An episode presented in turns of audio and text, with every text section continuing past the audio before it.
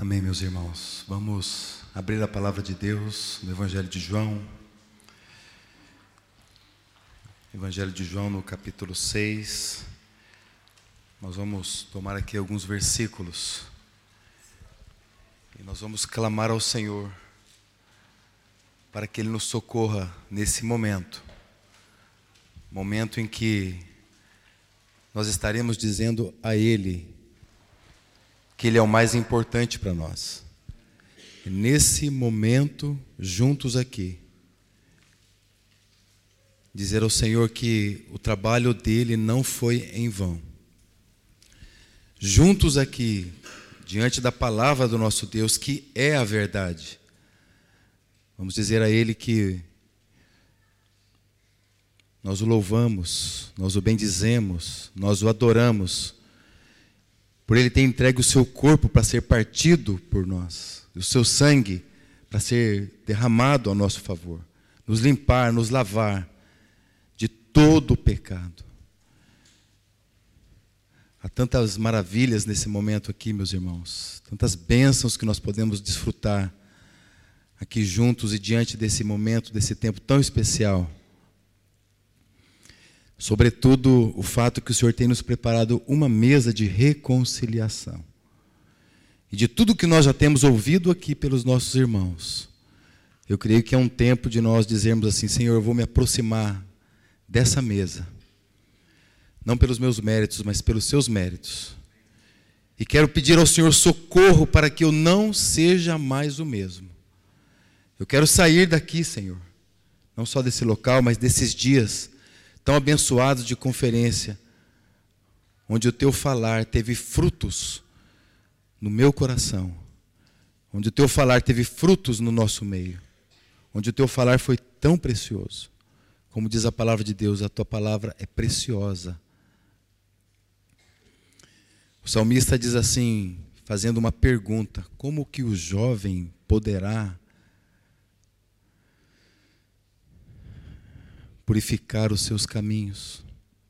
Aí ele mesmo responde: observando segundo a palavra. Então é isso que nós precisamos fazer. Aqui no versículo 35 do capítulo 6 de João, a palavra do Senhor nos diz assim: que o Senhor Jesus disse: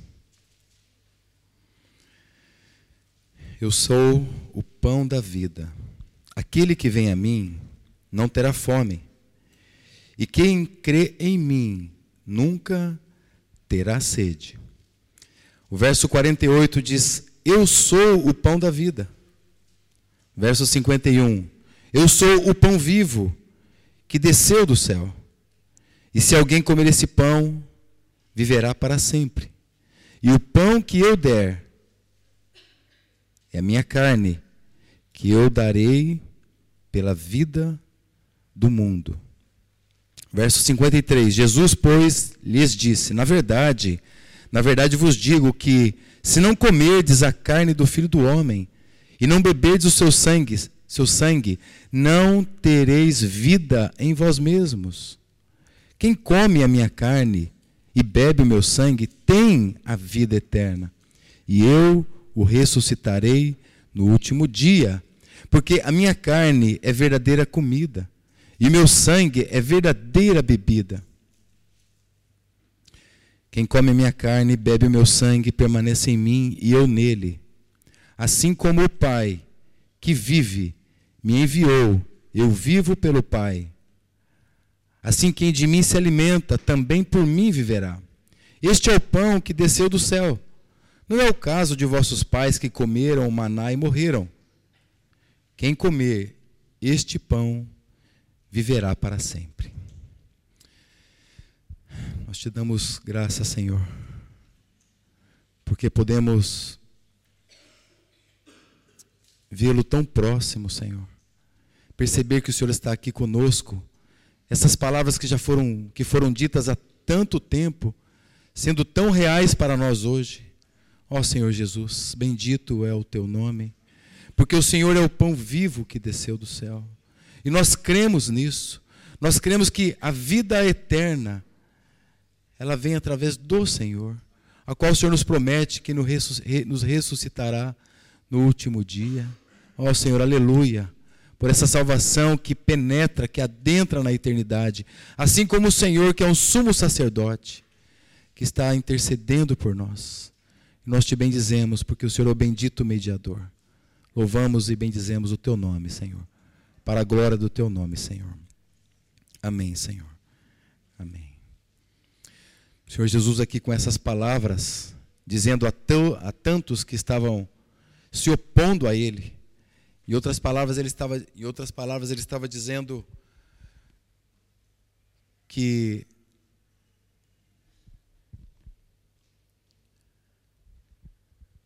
aqueles homens que comeram o maná no deserto, o povo de Deus em Israel que comeu o maná do deserto, eles morreram. Mas aquele que come da vida do Senhor, este viverá para sempre. O Senhor não disse assim: vocês terão a vida eterna. Ele disse: vocês têm a vida eterna. E nós fazendo isso, irmãos, nós nos aproximando dessa mesa com confiança, nós estamos dizendo ao Senhor isso mesmo. O trabalho dele foi tão precioso por nós. E quando nós fazemos isso, nós estamos fazendo como Daniel. Ele não se contaminava com as iguarias, com as coisas desse mundo. Ele se mantinha firme com a comida, que era uma comida do alto, que era a vontade do Senhor. E quando nós vemos essa, essas expressões que estão aqui, em especial no capítulo 6, nós vemos isso. Que a comida é a vontade do Senhor. O Senhor Jesus disse isso. Dois capítulos anteriores: A minha comida é fazer a vontade daquele que me enviou. Quando Daniel estava dizendo que ele não se contaminava, ele dizia isso em três aspectos. Não se contaminava no aspecto físico, ele não se contaminava no aspecto moral e no aspecto cerimonial. Ele buscava se manter puro diante do Senhor. Então, no aspecto físico, hoje nós nos apresentamos aqui diante do Senhor, com toda a reverência, com toda a alegria do nosso coração, com toda a disposição em adorá-lo como instrumentos vivos, santos, agradáveis nas mãos do Senhor, que é o vosso culto racional. E no que concerne a essa separação, essa resolução de Daniel no aspecto moral, ele quis dizer que ele queria se manter afastado do pecado. Irmãos, nós estamos nesse mundo, nós estamos caminhando aqui nessa terra tão empoeirada pelo pecado. Mas o Senhor Jesus disse: Vocês estão limpos pela palavra que vos tenho falado. E quando nós nos achegamos aqui, nós dizemos exatamente isso: Senhor, eu quero renovar o meu pacto com o Senhor. Eu quero dizer que eu creio no teu corpo, eu creio no teu sangue. E esse aspecto, irmãos, de resolução, como Daniel, esse aspecto cerimonial, ele não queria se manter, ele queria, ele desejava se manter totalmente puro diante do seu Deus. Irmãos, durante toda a história, sempre o Senhor encontrou aqueles que estavam resolutos, que eles tinham determinações nos seus corações diante de Deus. Sempre ele encontrou, e sempre ele encontrou jovens também. Isso nunca foi um problema para Deus. A questão é se você está se dispondo a ser esse culto para o Senhor. Essa é a questão, se você está realmente respondendo à salvação que Deus nos deu. Nunca foi um problema para Deus encontrar jovens, durante toda a história. Mas Ele vai encontrar você no tempo em que nós estamos vivendo. Havia um jovem, o nome dele é William Carey, e ele era conhecido como sapateiro de Deus. Ele foi responsável, um dos irmãos que pregou na Índia, levou o evangelho na Índia. E é interessante que ele é conhecido como sapateiro de Deus. O sapateiro não é porque ele consertava sapatos, mas é porque ele fazia sapatos. E conta a história que ele, ainda com seus 14, 15 anos, estava lá, ele aprendeu esse ofício. Ele fez um mapa de couro, um mapa da Índia. E ele buscava nas suas horas vagas aprender todas as questões relacionadas à geografia, à cultura, questões sociais da Índia. E ele olhava para o mapa enquanto trabalhava. E ele trabalhava e olhava para o mapa e orava pela Índia. Ele queria ser um jovem que não queria passar sua vida despercebida aqui nesse mundo. E é muito interessante que também, tempos se passaram, ele passou a ensinar em alguns momentos. E continuava ali com o seu ofício, até ser enviado então para a Índia. Mas as pessoas perguntavam a ele, William Carey, o que você faz? Ele dizia, eu sou um sapateiro de Deus, eu sou um missionário de Deus. Deus me levantou, ainda jovem, para eu falar das virtudes daquele que me tirou das trevas para a sua maravilhosa luz. É isso que eu faço, essa é a minha profissão. Ah, mas também tem uma coisa, eu também sou sapateiro, porque eu também pago as minhas contas. Então, para ele, o que estava mais envolvido no seu coração era a sua devoção a Deus, era o seu coração ao Senhor. E isso ele fazia com determinação, com resolução. Os irmãos já ouviram falar também de Jonathan Edwards. Jonathan Edwards, ele é muito conhecido por aquele sermão, é, pecadores nas mãos de um Deus irado. E ele ainda muito jovem, com 18 anos de idade, ele tinha um, um diário. E ele escrevia muitas coisas ali da sua vida. E quando ele tinha seus 18 anos, a sua família se mudou para uma outra, para uma outra localidade. E ele passou a ter muitas lutas Lutas que todos os jovens passam naturalmente a ter. Lutas. A grande questão é que Jonathan Edwards, ele sempre foi esse, é, esse proeminente ministro do Senhor, mas ele não chegou assim à toa. Ele chegou lá porque ele se devotava ao Senhor. E nesse diário, depois dessa mudança com 18, 19 anos de idade, ele começou a escrever aquilo que ele chamou de as resoluções de Jonathan Edwards. Se você entrar no Google aí, você vai encontrar 70 resoluções de Jonathan Edwards. E essas resoluções, elas, elas falam justamente isso. Ele dizia assim: Eu resolvi fazer isso, eu resolvi não fazer aquilo. Uma das, uma das resoluções que eu me lembro, das 70, ele dizia assim: que eu, eu resolvi manter a minha vida piedosa. 18 anos de idade, ele demorou aproximadamente um ano para escrever todas as suas resoluções, portanto, ele terminou com 19 anos de idade de escrevê-las. Além disso, ele tinha o compromisso de, de ler todas as resoluções uma vez por semana, pelo menos. E ele disse que ele resolveu, uma das suas resoluções era se manter puro para o Senhor até o tocar da última trombeta. Essa era uma das resoluções. Ele falou que eu, eu quero viver de tal maneira como se eu soubesse que a trombeta de Deus vai tocar daqui a uma hora. Essa é a resolução de número 19. Depois, se vocês baixarem elas e lerem, a resolução de, de número 19 diz: Eu estou esperando que daqui uma hora a trombeta de Deus vai tocar. E ele, amados, colocara, colocava vários pontos nessas suas resoluções. Todas essas lutas. Só que essas lutas ele não ficava em si mesmo. Ele não buscava resolver os problemas emocionais da sua vida olhando para si próprio, ou mesmo disfarçando as suas questões com distrações. Ele buscava fiel e firmemente na palavra de Deus. E assim ele pôde encontrar um coração puro diante do Senhor. Então a gente percebe como é grande a salvação de Deus, amados. O Senhor Jesus ele fez uma obra há dois mil anos. E nós não podemos olhar para essa obra e dizer que ela não, não teve valor, que ela não teve efeito. Ela precisa produzir algo nos nossos corações. Irmãos, aquilo que eu dou mais o meu tempo, aquilo que eu disponho mais as minhas afeições, mais a minha atenção, mais os meus olhos. E é verdade, como já ouvimos aqui hoje. As coisas do mundo, não só a faculdade, que é o enfado da carne, nos diz Salomão. Tem desejado não outra coisa, senão roubar todo o seu, todo o seu coração. E essas coisas em si mesmas, elas não são perniciosas. O problema é quando eu não, como diz o apóstolo Paulo, quer comais, quer bebais, ou façais qualquer outra coisa, fazei tudo, tudo, tudo, irmãos, para a glória de Deus. Tudo para a glória de Deus. Então, eu creio que o Senhor espera encontrar no nosso meio, na nossa geração, também jovens devotados a Ele. Eu quero que você responda no teu coração, Ele te encontrará? Porque logo mais nós vamos nos aproximar dessa mesa. E essa mesa, amados irmãos, nós estaremos comendo do próprio Senhor. Nós estaremos bebendo do próprio Senhor. É Ele mesmo.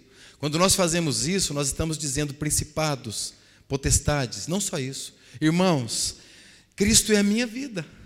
É isso que eu estou comendo. Eu não estou me contaminando, eu me contaminei. Mas, Senhor, me perdoa. Eu quero recomeçar com o Senhor. A mesa está pronta, irmãos. Está posta.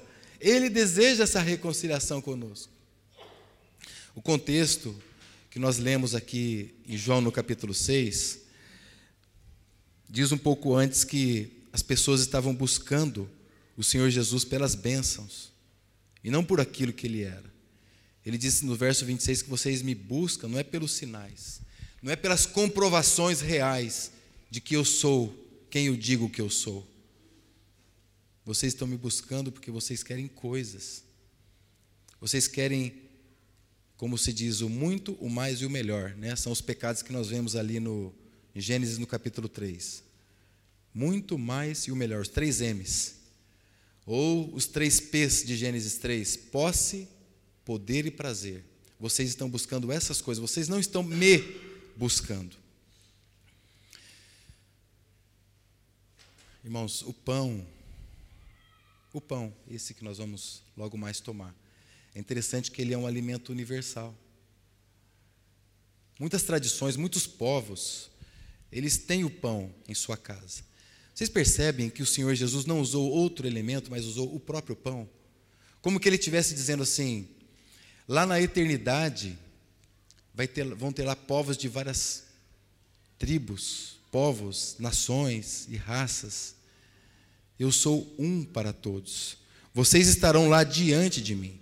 E as pessoas então comem pão, muitas vezes sem perceber o quanto é, é, é um alimento aparentemente simples, e é simples mesmo, né? farinha e água.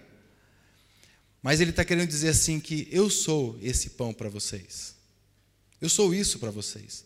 Então, não só outras culturas, nossa cultura também come pão todos os dias. E muitas vezes, várias vezes ao dia. E é isso que nós precisamos fazer.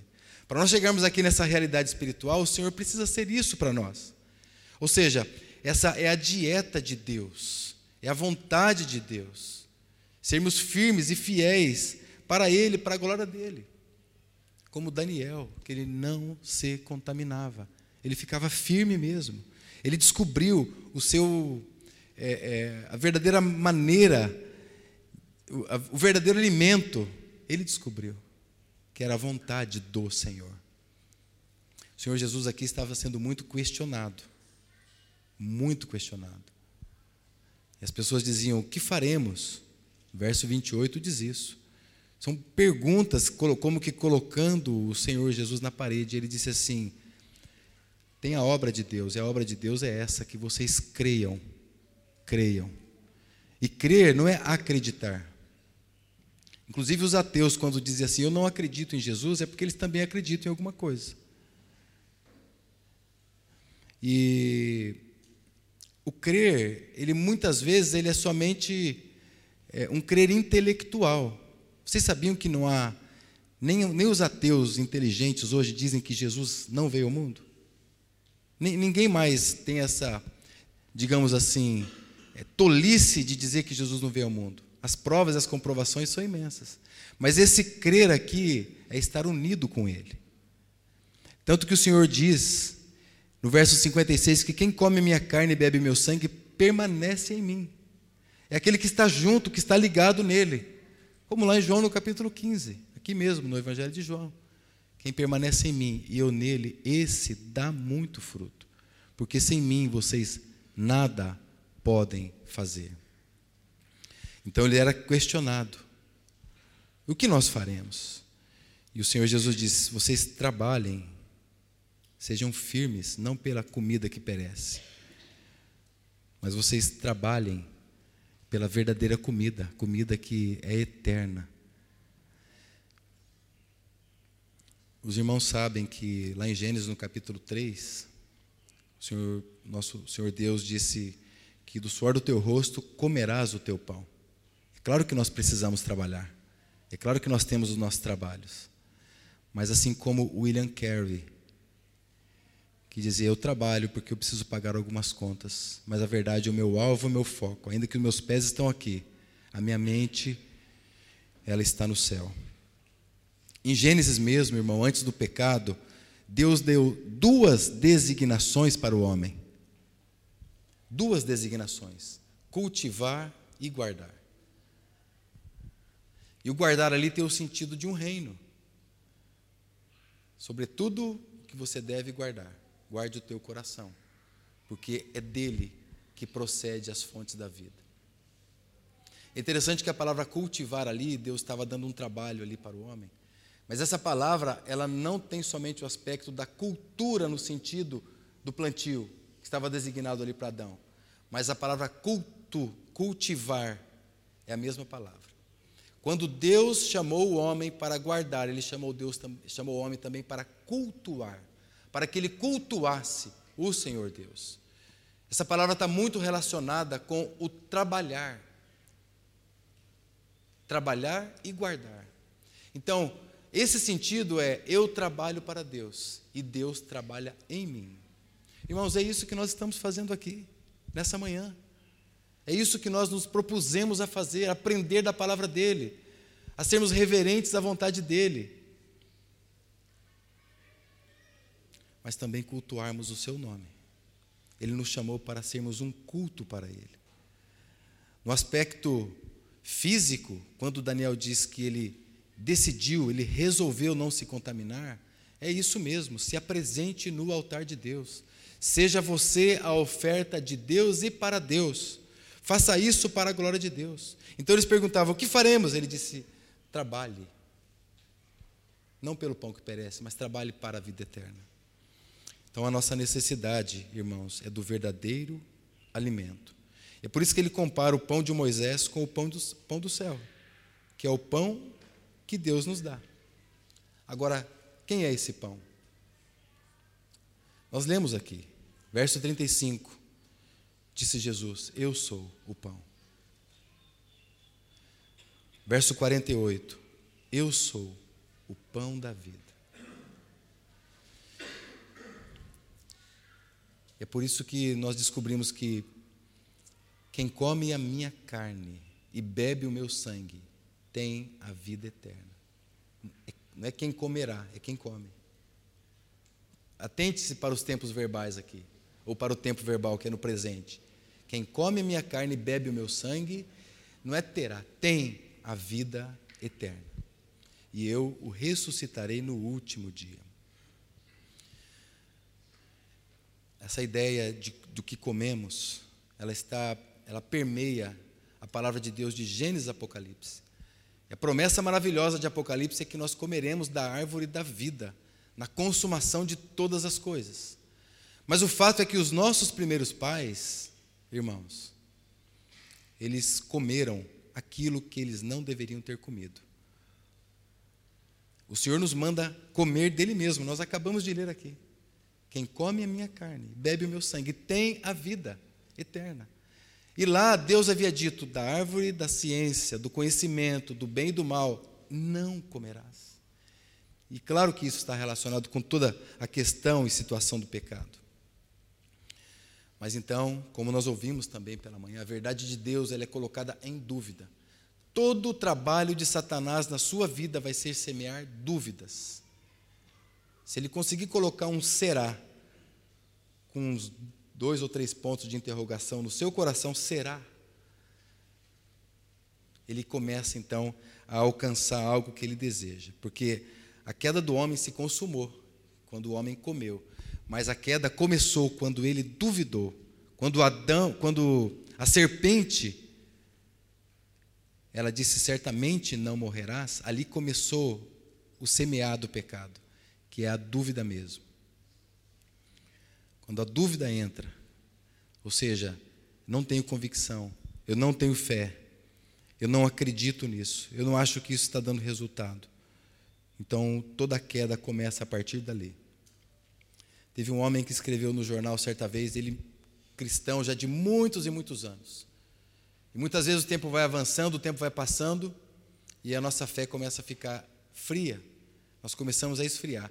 Por isso, irmãos, o fato de você estar aqui, juntos, reunidos, por isso só implica grande bênção. Eu não sei como está o seu coração. Mas uma coisa eu sei, você está aqui ouvindo essa palavra.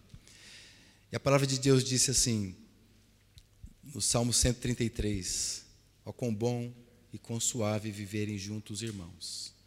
É como o óleo que desce na barba, na barba de Arão. E o verso 3 diz assim: Ali o Senhor ordena a sua bênção e a vida para sempre. Veja que nós estamos buscando vida em outro lugar. Ali o Senhor ordena a sua bênção. Agora, com toda certeza, Irmãos, o Senhor está transmitindo vida para você. E se você é do Senhor, se você realmente entregou a sua vida ao Senhor, se a verdade da salvação em Cristo na cruz do Calvário é uma realidade na sua vida, você estará se aproximando dessa mesa logo mais, estará dizendo assim: Senhor, tu és a minha vida. Tu és a minha vida. E esse homem então ele escreveu, depois de muito tempo, num jornal de circulação, que ele começou a olhar para trás na sua vida e na sua carreira cristã, e ele começou a pensar que ele não estava lembrando mais do que tinha sido pregado, os sermãos que ele tinha ouvido. Algumas vezes ele tinha até compartilhado, ele dizia assim: Eu não me lembro nem dos sermãos que eu compartilhei. E ele começa a escrever ali, como que desabafando começa a desabafar ali. Eu acho que esse negócio de palavra de Deus não faz efeito. Porque eu não, não me lembro das palavras que eu, que eu ouvi, que eu compartilhei, eu não me lembro. Então ele estava bem desgostoso da sua vida. Aí, um homem piedoso, um homem de Deus, vivia debaixo da soberania do Senhor, leu aquele artigo e ele também, na sua, na sua idade, já avançada, ele sentou e também escreveu e mandou para o jornal, para o jornal também publicar. E o jornal publicou. E ele disse assim nos seus escritos, claro que eu vou resumir. Ele falou: sou casado há 53 anos. E a minha esposa, durante todos esses anos, ela é uma excelente cozinheira. Durante todos esses anos, ela fez várias comidas para mim.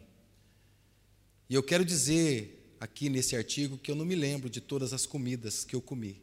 Mas uma coisa eu posso dizer: a comida que a minha esposa fez nesses 53 anos me manteve de pé.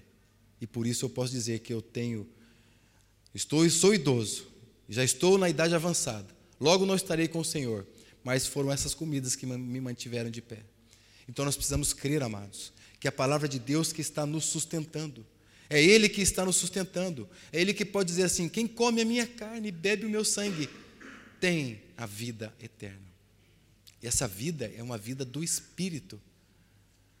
Por que, que a comida lá da Babilônia era menos é, produzia menos efeito do que aqueles legumes ali, né, na nossa tradução, aqueles legumes que Daniel comia. Por que, que Daniel estava mais forte? porque a comida dele era espiritual. O espiritual te dá muito mais força que o físico. Por isso que muitas vezes nós estamos fracos, enfraquecidos, doenças psicossomáticas, ou seja, eu estou tão afetado no meu coração que o meu corpo começa a gritar. Então, esse é um dia que nós estamos aqui, com a mesma convicção, com a mesma postura de Daniel, para nos aproximar dessa mesa e dizer: Senhor, tu és a nossa comida verdadeira, tu és a nossa verdadeira bebida. Irmãos, foi lá em Gênesis no capítulo 3 que o diabo logrou o título de pai da mentira. Foi lá, não foi em outro lugar. A palavra de Deus diz que ele é homicida desde o início, então ele quer mesmo matar. O objetivo dele é esse: consumir você, destruir você com todas as iguarias da Babilônia que existem aí fora. E nós não nos damos conta de uma mesa que tem sido preparada incansavelmente, semana após semana, a qual nós podemos chegar com toda a confiança pelo sangue que foi derramado, para termos vida, para a glória dele. Não é vida para nós mesmos, para desfrutarmos da maneira como nós desejamos. É vida para a glória do Senhor. É vida para Ele. Irmãos, lá em Gênesis 3, uma brecha terrível foi aberta para que, a palavra de Deus fosse questionada. E essas questões muitas vezes virão no nosso coração. Ali a palavra de Deus foi colocada em julgamento, em avaliação. Por isso que nós precisamos perseverar firmes. Daniel tinha os seus amigos, quatro amigos. Daniel e mais três amigos, eles eram em quatro amigos. Então é isso mesmo. Se você olhar para o lado, você vai ver um salvo. Se você olhar para o outro lado, você vai ver outro salvo. São esses nossos companheiros. São esses que estão realmente interessados em que você prospere verdadeiramente. Porque aquele Daniel e aqueles jovens, eles prosperaram, diz a palavra de Deus. E o fato é que, seja medicina, seja o direito, seja a contabilidade, seja o curso que for, trabalhe não pela comida que, que perece, trabalhe para a comida que será para toda a eternidade. Você será tentado, você será provado a experimentar outras comidas lá fora. O Senhor Jesus também foi provado após 40 dias de jejum. Vocês se lembram que também foi uma comida que fez uma tentação a ele para que ele se contaminasse? Se tu és o filho de Deus, colocando ele à prova, transforma essas pedras em pães. Ali, o pai da mentira novamente se levantando para tentar o Senhor Jesus.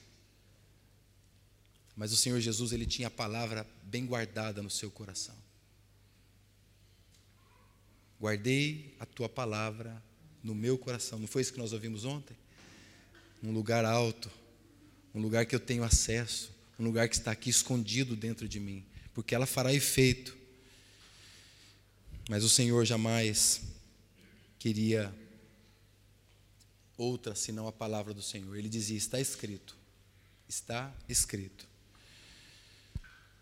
Houve também na história dois irmãos, e um deles tinha o direito de primogenitura, né? Esaú tinha o direito de primogenitura, ele era o filho primogênito, e Jacó, seu irmão. E a palavra de Deus diz que Esaú desprezou aquilo que Deus tinha dado a ele. Na verdade, é, a primogenitura era algo extremamente importante naquela cultura. O primogênito, ainda que a lei de Moisés ainda não estava estabelecida, mas o primogênito, ele era aquele que estava apto para já assumir as coisas do seu pai, era o filho mais velho. Então, quando ele, é, quando ele era um primogênito, ele tinha não só essas, essas, esses benefícios, digamos assim, mas também questões relacionadas à herança. Então, quando ele já tinha uma idade, ele já estava apto para cuidar das coisas do seu pai. E a palavra de Deus diz que Jacó, que desejava a primogenitura, Jacó desejava aquela bênção, ele deu pão a Esaú e o guisado das lentilhas, e ele comeu e bebeu e se levantou e foi assim que ele desprezou aquilo que Deus tinha dado a ele. Por comida, ele desprezou a bênção de Deus na sua vida. Pelas iguarias, pelas coisas desse mundo, ele colocou a sua satisfação pessoal, ele colocou a sua satisfação física em detrimento ao que Deus havia concedido a ele. A palavra de Deus diz que o nosso Senhor Jesus ele é o primogênito de toda a criação. Ele é o primogênito de toda a criação. Nós vamos adorar hoje esse primogênito de toda a criação. A despeito das lutas, das guerras, das batalhas. Né, se você se lembrar lá em Gênesis capítulo 14, né, nosso irmão Luiz aqui colocou Gênesis capítulo 13, que Ló foi avançando né, até chegar em Sodoma. A ponto então de quando chega ali no capítulo 14, ele é capturado por aqueles reis. Então a gente vê ali um contexto de guerra. Poderíamos até dizer que é um contexto de guerras. Por quê? Porque o rei de Sodoma, que também representa esse mundo, ele ofereceu os bens para Abraão. Mas tinha acontecido uma coisa. Quando Abraão tinha voltado vitorioso daquela batalha, daquela luta, ele encontrou no deserto o Melquisedeque, que é uma figura do Senhor Jesus. E esse Melquisedeque, ele ministrou pão e vinho para Abraão. E é como se Abraão, então, respondesse assim para o, o rei de Sodoma, para o príncipe de Sodoma: Fica com os teus bens, porque eu já estou satisfeito no meu Senhor. Eu já estou satisfeito nele. Essas suas riquezas que você está me oferecendo não é nada comparado com tudo aquilo que eu acabei de receber no deserto por Melquisedeque.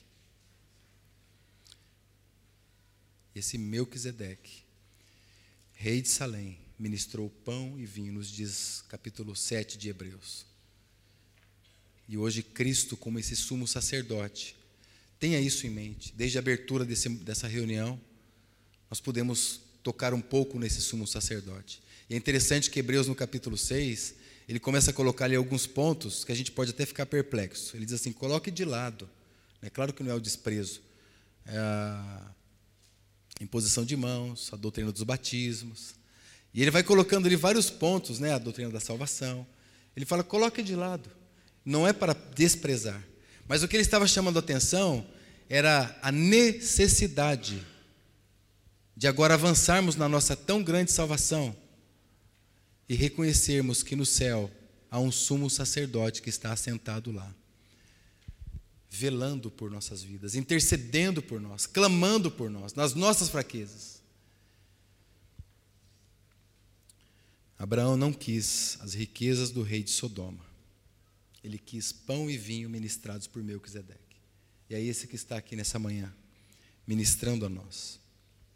No verso 57, o Senhor Jesus diz assim: Assim como o Pai que vive me enviou, e eu vivo pelo Pai. Assim, quem de mim se alimenta, também por mim viverá. Louvado seja o nome do Senhor nessa manhã, irmãos. Porque há assim, de maneira física, de maneira prática, uma verdadeira comida, e há assim, de maneira prática, uma verdadeira bebida, mas também de maneira espiritual, nós estamos dizendo ao Senhor: Tu és meu, Senhor, e eu sou do Senhor. E é o do Senhor, e é o Senhor que eu quero me alimentar.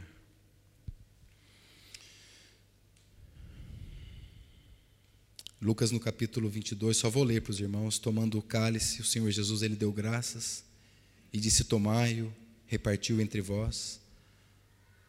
E tomando o pão e havendo dado graças, partiu e deu-lhe aos seus discípulos, dizendo: Isto é o meu corpo, que por vós é dado.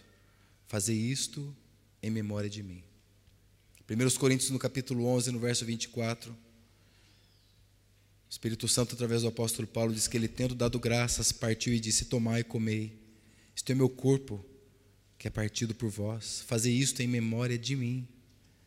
E semelhantemente, depois de cear, o Senhor tomou o cálice, dizendo: Este é o cálice do Novo Testamento no meu sangue. Fazei isso todas as vezes que beberdes, em memória de mim. Amém. Amém. Nós te bendizemos, amado Senhor, nessa manhã. Nos sentimos extremamente privilegiados por estarmos aqui e poder fazer memória do Senhor. E nós queremos isso, Senhor. Nós desejamos isso. Queremos comer e beber do Senhor.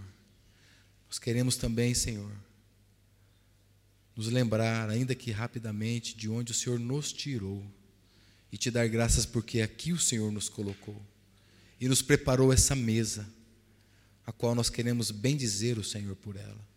Queremos dizer que queremos comer do Senhor, queremos beber do Senhor, e queremos que a tua vida seja a nossa vida. Louvado seja o teu nome, nós te bendizemos tanto, Senhor. para a glória de Deus o Pai, e que o teu Santo Espírito possa continuar ministrando aqui aos nossos corações, no teu próprio nome, Senhor, e para a tua própria glória. Amém, Senhor.